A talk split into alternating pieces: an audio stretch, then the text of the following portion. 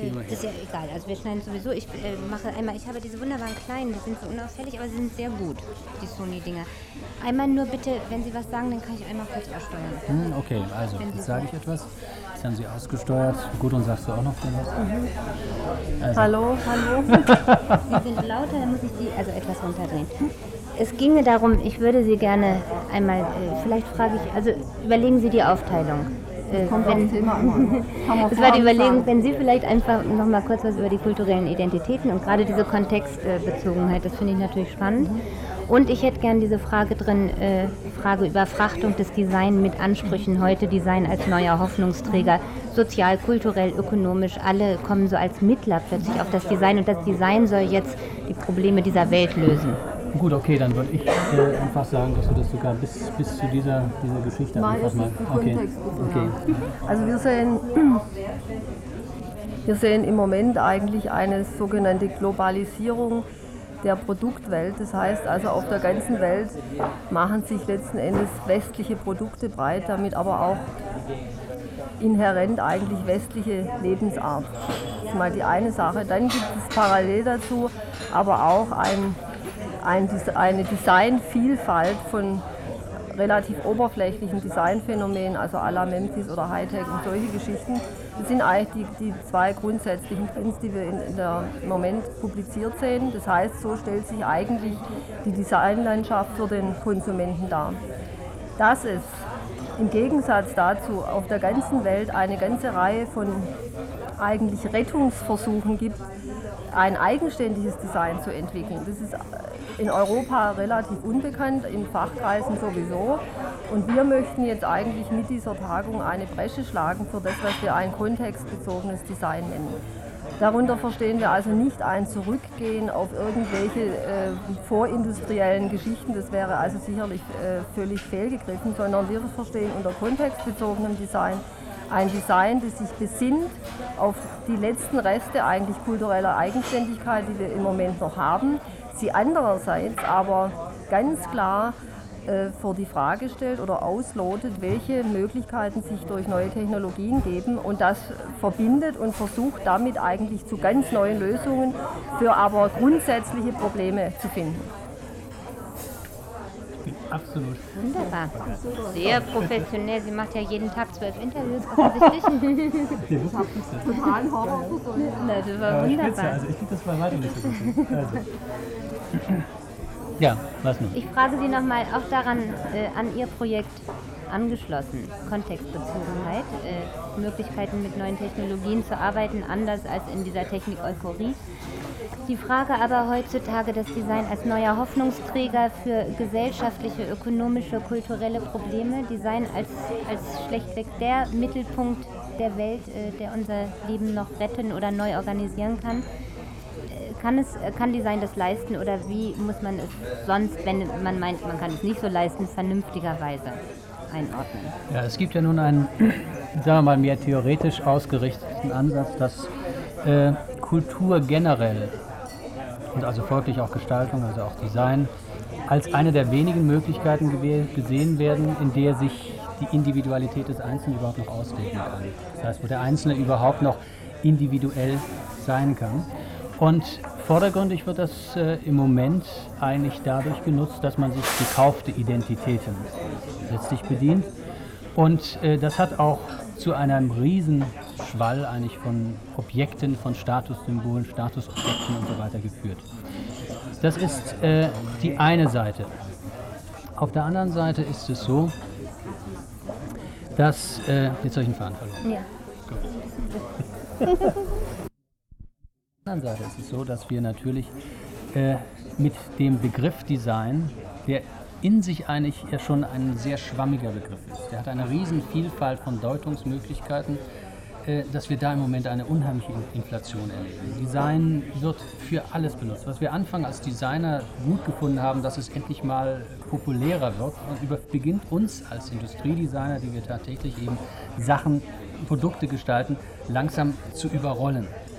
Und zwar nicht nur zu überrollen eben in, dem, in, dem, in der Vielfalt an Objekten, teilweise auch unnützen Objekten, die, wir, die auf uns zukommen, sondern auch in der Art und Weise, dass der Begriff Design total an eigentlich an, an, an Sinn verliert. Es ist genauso wie bei jeden Sachen, die überpubliziert werden. Sie verlieren eigentlich an Substanz, sie verlieren an Wert.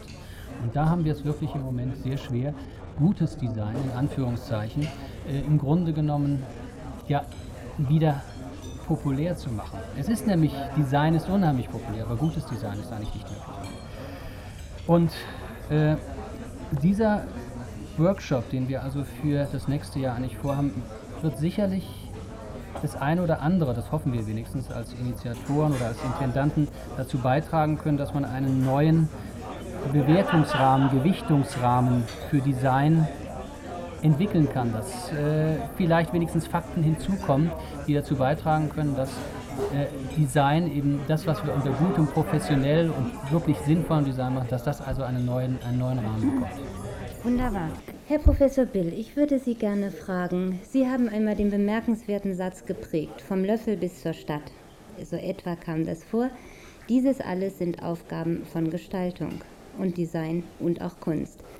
Ist das eine, das heißt, da kommen ja auch die Ökonomie, die Kultur, das Design, die Gestaltung zusammen. Sind das Aufgaben, die Sie meinen, die heute die Gestaltung genauso noch erfüllen kann oder besser oder erst recht erfüllen kann? Und sind sie erfüllt vielleicht schon, Ihre Anforderung? Ich glaube, diese Anforderung vom Löffel bis zur Stadt man kann auch sagen, bis überhaupt, überhaupt. Das ist die allgemeine Umweltgestaltung im Grunde genommen, wie ich das eigentlich nachher formuliert hatte und auch ja den ersten Wertstuhl in Deutschland hatte über Umweltgestaltung. Dieser in Hamburg übrigens. Und äh, das ist natürlich genauso aktuell, wie es immer war. Es beinhaltet natürlich sämtliche Funktionen. Und es beinhaltet genauso die ökologischen Gesichtspunkte wie die ökonomischen Gesichtspunkte, wie äh, überhaupt. Es, es, geht nur dann, äh, oder es hat überhaupt nur dann einen Sinn, wenn man sämtliche Fragen von Grund auf jedes Mal untersucht. Äh, gut, bei einem Löffel ist das sehr einfach. Aber selbst bei einem Löffel kann man die verschiedensten Methoden anwenden sind, er hat auch verschiedene Möglichkeiten, verschiedene Größen, verschiedene Funktionen und so weiter. Diese Funktionen können nun äh, verschieden interpretiert werden. Beim Löffel hat es vielleicht einige Freiräume in Bezug auf die Form, was bei anderen Dingen vielleicht wieder weniger in Frage kommt. Und noch eine Frage, wenn Sie heute den ersten Tag dieses internationalen Forums für Gestaltung an einem historischen Ort an dem Sie unter anderem als Rektor diese Hochschule für Gestaltung mitgegründet haben. Wenn Sie die Diskussionen damals in der Hochschule, in der HFG vergleichen mit dem, was heute so ein bisschen an Diskussionen schon da war, äh, finden Sie, hat es dort Fortschritte gegeben, andere Fragestellungen oder waren das Sachen, die dort in der HFG auch alle in gewisser Weise längst diskutiert waren oder vielleicht sogar ausführlicher und interdisziplinärer? Es wurde von anderen Leuten diskutiert, es wurde von uns diskutiert. Wir haben eigentlich einen vielleicht engeren Kreis gehabt. Es wird jetzt hier etwas versucht, etwas zu machen, das irgendwie auf einem höheren Level äh, vielleicht angesehen werden könnte. Ich bin nicht ganz sicher, ob das sehr viel Sinn hat. Man wird das sehen, wie das Resultat ist hier. Es ist ja ein Versuch, hier etwas zu machen um irgendwelche Funktionen der ehemaligen Hochschule für Gestaltung weiterzuführen. Das heißt, äh, man, so wie ich es verstanden habe, möchten Sie hier Kurse machen und diese Kurse äh, so auf 14 Tage und so weiter beschränkt. Und das ist natürlich so, da kommen verschiedene Leute von verschiedenen Orten zusammen und diese Kurse, die werden irgendwie propagiert und dann nachher kommen diese Leute zusammen. Das sind nicht irgendwie Leute, die sich nun speziell für das interessieren, wie wir das seinerzeit gemacht haben. Bei uns war es so, das war eigentlich eine äh, in sich größere, geschlossene Gruppe, die unter sich diskutiert hat. Das war wie eine große Familie. Wenn jetzt da so 14-tägige Kurse abgehalten werden, über Design oder irgend so etwas kommen einfach Leute mit verschiedenen Voraussetzungen an. Und äh, ich weiß nicht, was in diesen 14 Tagen da Gescheites herauskommen soll. Äh, Aber es kann, unter, je nachdem, wie man es macht, kann es eine Funktion haben. Und es gibt im Moment nichts derartiges. Es ist eine Praxis, die übrigens in der DDR schon praktiziert wird, am neu eröffneten Bauhaus. Die haben derartige Kurse und es kommen dort Leute, die ausgewählt werden von den einzelnen Instituten, die sie dorthin schicken. Es ist dort sehr international, es ist einfach der gesamte Osten, einschließlich Chinesen und so weiter, Vietnamesen, die dorthin kommen und dort 14 Tage miteinander arbeiten. Es ist geplant, auch andere Dinge zu machen, die länger dauern, aber das sind Dinge, die sich erst noch entwickeln müssen dort. Und wie das hier herauskommen soll, weiß ich nicht. Was mich hier beunruhigt, ist, dass eigentlich diese Stiftung das Geld für diese Kurse, die sie jetzt machen wollen, bekommen hat, dadurch, dass sie Grundstücke verkauft haben und auf diesen Grundstücken bauen ließen. Dabei ist das Gebäude unter Schutz gestellt.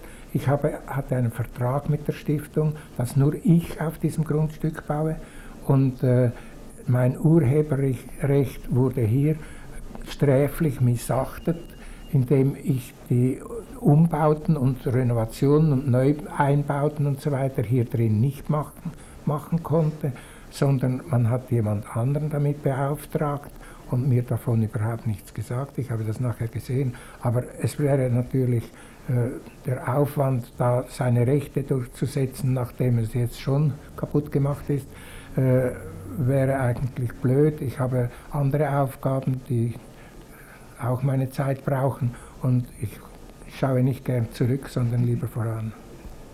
Ich frage Sie nur ganz kurz, Sie sind Unternehmer, Sie sind sehr engagiert im Design und in der Gestaltung und Sie sind Politiker in einer nicht gerade für Unternehmer sonst typischen Partei. Was denken Sie, kann die Politik was für die Gestaltung des Lebens und der Umwelt tun?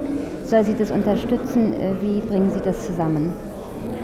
Ja, ich finde, dass die Politiker erkennen müssen, dass die gestaltete Umwelt, also die Kleider, die sie tragen, bis zu dem Stuhl und bis zu den Möbeln, äh, bis zu den Häusern und Wohnungen, dass dies ein großer Teil unseres Lebens ist und dass man die Kinder äh, in der Erziehung darauf so aufmerksam machen sollte, wie man sie auf Geschichte oder Mathematik aufmerksam macht. Denn nur wenn sie in der Erziehung ihnen der Blick geöffnet wird, auf was die gestaltete Umwelt für uns sein kann, dann werden sie später das aufnehmen und nicht nur später zufällig von Werbung von irgendeinem Unternehmen oder Diktat irgendeiner Mode sich das vorschreiben lassen.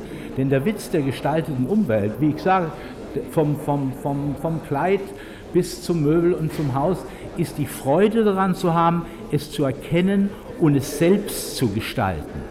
Es selbst zu machen, statt es sich nur von da und da aufreden zu lassen. Ich danke Ihnen. Das okay. war's. Moment.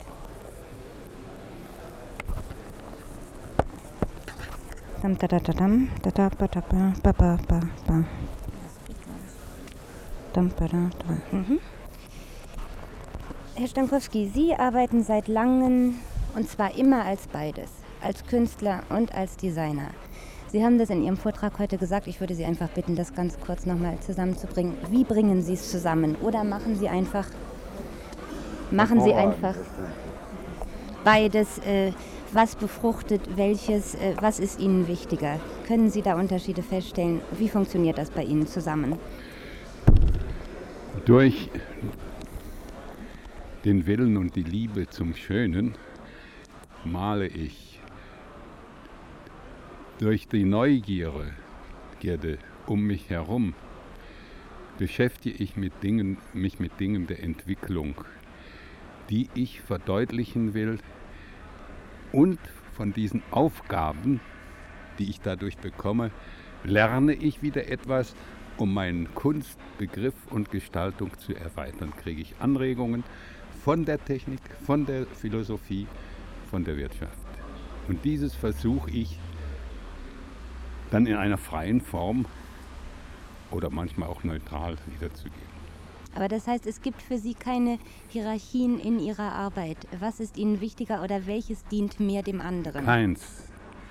Beides macht mir Spaß und ich freue mich, dass ich daran weitermachen kann. Wunderbar.